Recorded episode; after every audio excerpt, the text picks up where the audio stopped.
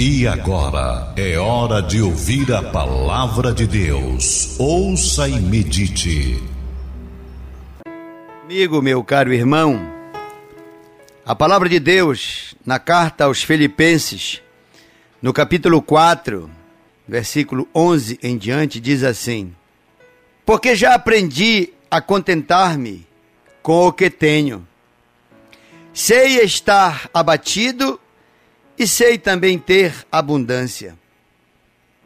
Em toda a maneira e em todas as coisas estou instruído, tanto a ter fartura como a ter fome, tanto a ter abundância como a ter necessidade. Posso todas as coisas naquele que me fortalece. Meu querido amigo, meu caro irmão, o apóstolo Paulo falando aos Filipenses, ele consolava, falando da sua própria experiência. E a experiência é algo que todos nós precisamos ter. Todos nós precisamos passar por experiências de lutas e experiências de vitórias. Ele diz aqui de forma muito clara que ele aprendeu e a gente tem que aprender.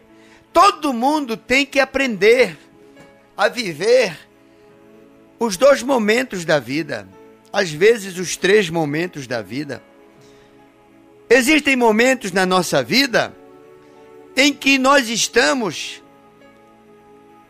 cumprindo a nossa parte trabalhando, plantando, pagando o preço. E vai chegar a hora em que nós vamos colher, em que vamos vencer e por aí vai. Quando a gente observa a luta de um campeão, de um vencedor, todos temos vontade de sermos aquele que acaba de vencer. Eu me lembro do Ayrton Senna um ídolo nacional, um herói nacional, um homem que levantava a bandeira do Brasil todas as vezes que concluía vitoriosamente uma corrida de Fórmula 1. Mas o que ninguém sabe, principalmente aqueles que só acompanham as voltas finais da corrida, é que ele treinava incessantemente, passava a semana inteira tentando melhorar a potência do motor, examinando a suspensão do carro, dos freios, dos pneus. Eram muitos cálculos, era, eram muitas experiências, muitos testes. Determinada ocasião, ele deu uma entrevista mostrando que a corrida, na verdade, era o momento final de semanas e semanas de muito esforço, de muito trabalho, de muitas noites mal dormidas, de muitas viradas para poder colocar o carro no ponto de correr mais do que os outros. Quando a gente olha para um vencedor, você pode ter certeza, atrás dele tem um roteiro de muito sacrifício, de muita dedicação. Michael Phelps, aquele atleta nadador que bateu todos os recordes de vitórias, foi o que mais ganhou medalhas em uma Olimpíada. Ele ganhou nove medalhas de ouro. A grande maioria dos países nunca ganharam nove medalhas de ouro. E ele sozinho detém nove medalhas de ouro. E aí, naquela época, todo mundo queria ser que nem Michael Phelps. E aí, Michael Phelps, na sua biografia, ele conta que ele passa, no mínimo, 16 horas de um dia dentro de uma piscina. 16 horas das 24 ele está dentro da piscina nadando tentando superar as suas marcas, os seus recordes, tentando manter um ritmo aceleradíssimo. O preço que ele paga é que ele não tem fim de semana, ele não tem folga, ele não tem feriado. Meu querido irmão, o apóstolo Paulo, ele está dizendo aqui: "Porque eu aprendi a contentar-me com o que tenho. Sei estar abatido e sei também ter em abundância." Ele estava dizendo que ele estava instruído a viver o momento da luta e a viver o momento da vitória.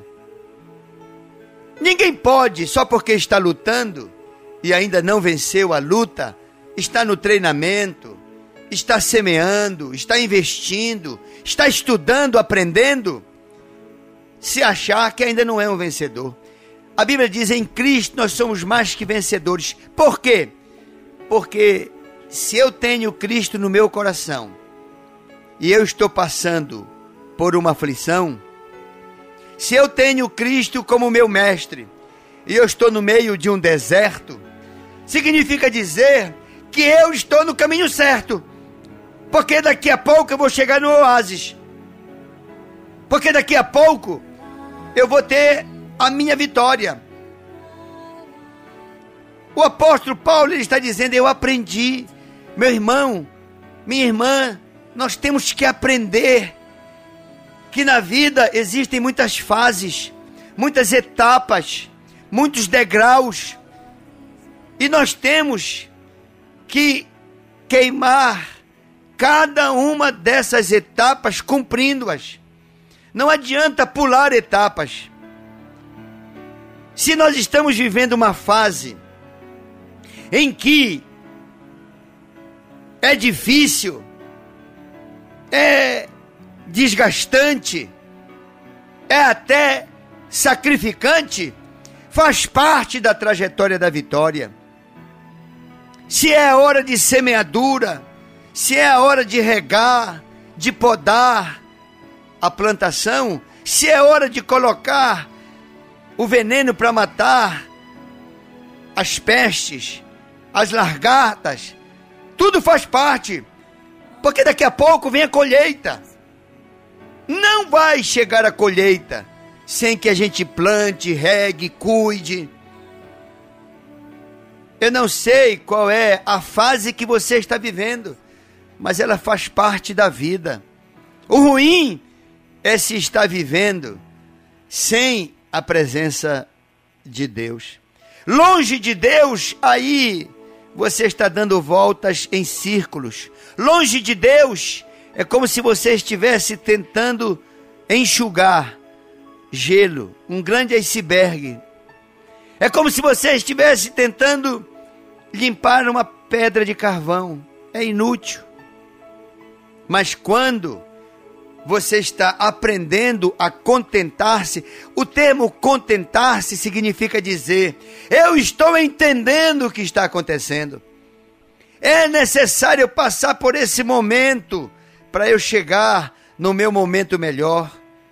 É preciso eu passar por todas essas fases até o produto estar acabado, a vitória está nas minhas mãos, o troféu me ser entregue até eu subir no pódio da vitória. O que não é bom é nessa fase a pessoa se sentir uma derrotada. O que não é bom é que enquanto a pessoa está caminhando na direção de chegar na terra prometida para alcançar a bênção que Deus lhe garantiu dar, que a pessoa, porque está naquela trajetória, está sofrendo. Não. Não temos que estar sofrendo. Ele diz: olha, sei estar abatido. Saber estar abatido é dizer: eu estou passando um momento difícil, mas não estou desesperado. Eu estou passando um momento de deserto, mas eu não estou angustiado. Eu estou passando a fase mais difícil desta trajetória, mas eu tenho que passar por ela. Não adianta eu dar saltos na escada. Eu tenho que pisar degrau por degrau, porque aí a minha ascensão é segura, é garantida. O apóstolo está explicando com muita clareza. Olha como ele diz. Ele diz assim: em, de toda maneira e em todas as coisas eu estou instruído, tanto a ter fartura como a ter fome, tanto a ter abundância como padecer necessidade. Ora, quando nós vamos viajar, às vezes por lugares difíceis de acesso, quando nós pegamos um barquinho e vamos pelos furos, chegamos até o ribeirinho, é claro que naquele momento nós vamos comer o que nos oferecerem. Nós vamos tomar um açaí com ou sem borra, com ou sem água mineral. Nós vamos nos adaptar àquele momento. Aquele não é o melhor momento, mas ele é um momento que não se pode de maneira nenhuma deixar de viver. Quando uma pessoa chega no emprego, ela tem que passar naturalmente pela fase de experiência. Ela vai a cada dia conquistando e consolidando as conquistas e ela vai crescendo e vai se desenvolvendo e vai sendo cada vez mais promovida, vai sendo melhor remunerada. Mas o mas precisa passar pela fase inicial. Tudo na vida é assim. Ninguém chega com uma pessoa já casando. Você tem que namorar, conhecer, tem que haver aquele atrito para saber se há a superação do atrito, tem que haver a adaptação dos gênios, do temperamento, saber se a afinidade é capaz de fazer com, com que os temperamentos se adequem. Então existem fases em um relacionamento, em uma jornada de vida. Não adianta a pessoa chegar, olhar para outra e dizer, vamos casar, mas ainda não se conhecem tem que ter aquela fase do conhecimento. A pessoa não chega e já está formada. Ela tem que galgar a alfabetização, primeiro grau, segundo grau, nível superior e por aí vai. O apóstolo, de forma muito sábia, ele diz: Eu aprendi a contentar-me com o que tenho. Contentar-me com o que tenho não significa se conformar com o que tenho. Não. Contentar-me significa dizer: seja qual for a fase que eu estiver vivendo, eu vou viver feliz. Porque qualquer que seja a etapa da fase que você está vivendo, você está caminhando na direção de concluir aquele percurso e chegar ao seu destino. Não é porque você começou uma jornada de 3 mil quilômetros daqui lá para São Paulo. Não é porque você saiu e só tem 600 quilômetros que você diz, ah, ainda está muito longe. Não, você deve dizer, olha, eu já venci 600 quilômetros dos 3 mil. Quem sabe amanhã eu já venci mil quilômetros dos 3 mil. E eu vou vencendo, vencendo, até que vai chegar a hora em que eu vou dizer: cheguei no meu destino final concluir os 3 mil quilômetros. Então, contentar-se, como diz o apóstolo Paulo, contentar-se com o que tem, contentar-se com o momento que vive, contentar-se com a fase que está atravessando, isso faz parte da jornada da vida. Então não deixe para festejar a sua vitória só quando ela for concluída. Vá festejando a cada etapa vencida, a cada degrau alcançado.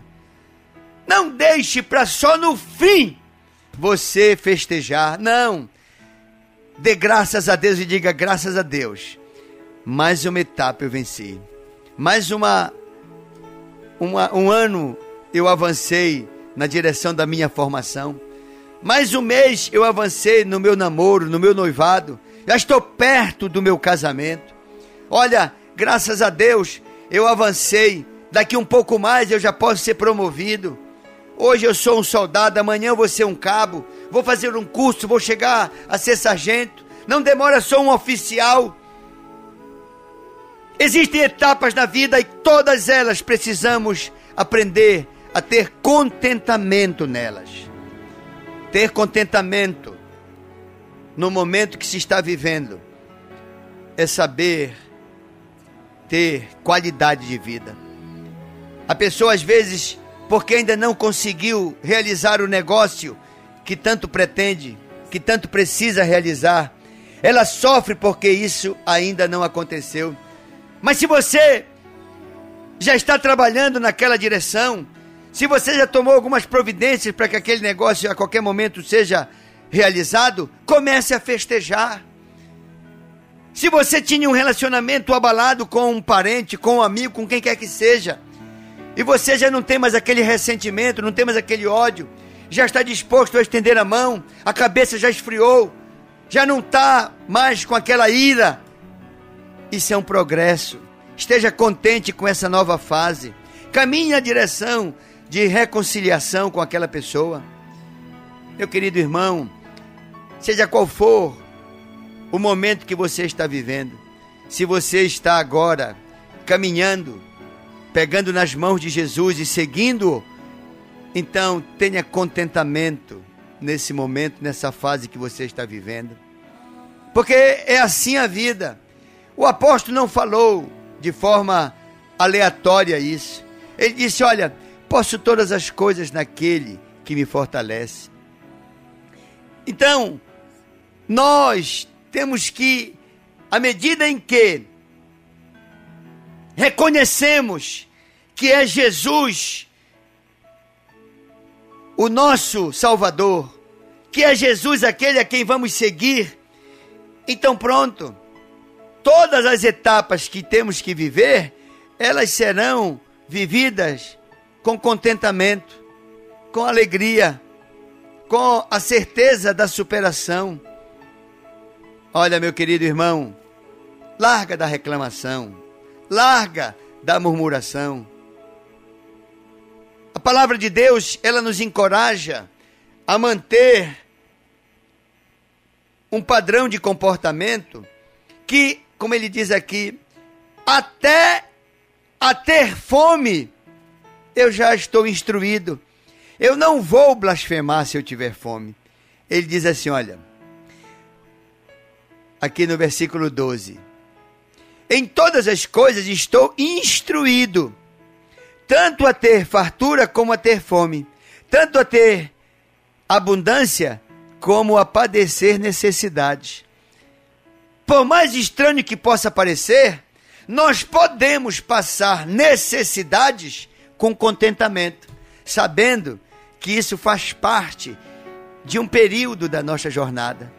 É bom, muitas das vezes é bom nós não termos tudo que frequentemente está à nossa disposição. Às vezes é bom dormir num lugar desconfortável, até para valorizar o lugar confortável. Às vezes até é bom dormir no chão para valorizar a rede. Às vezes é bom tomar uma água de rio de garapé para valorizar a água mineral. Às vezes é bom comer com a mão.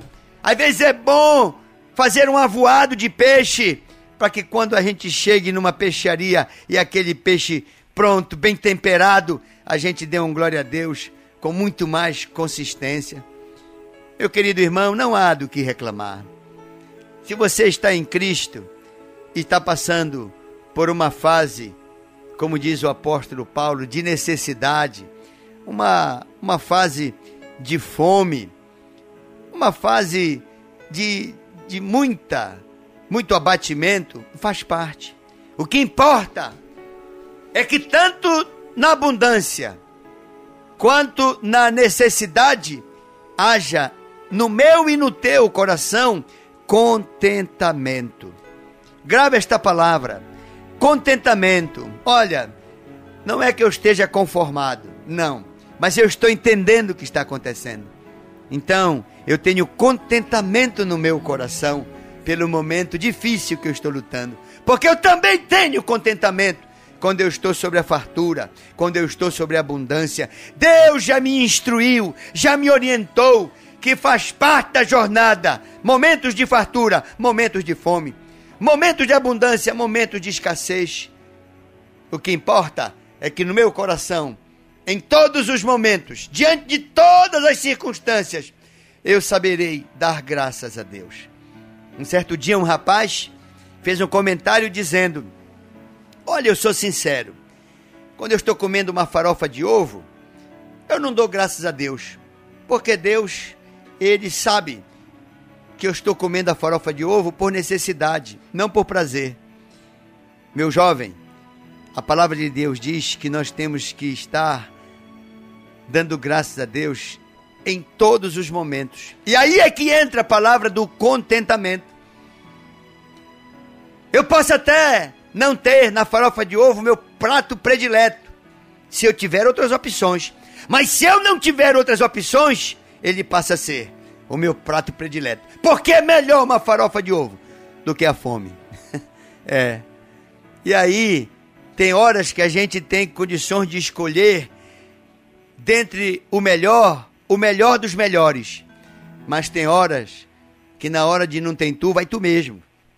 É. Na hora que só tem a farinha com a água, vamos catar um pouco de sal para dar sabor e vamos comer o chibé. Mas seja na abundância, seja na necessidade, vamos estar contentes. Vamos manifestar o aprendizado do contentamento com o Senhor Jesus e ele vai nos dar a aprovação e a promoção que tanto precisamos para a nossa vida.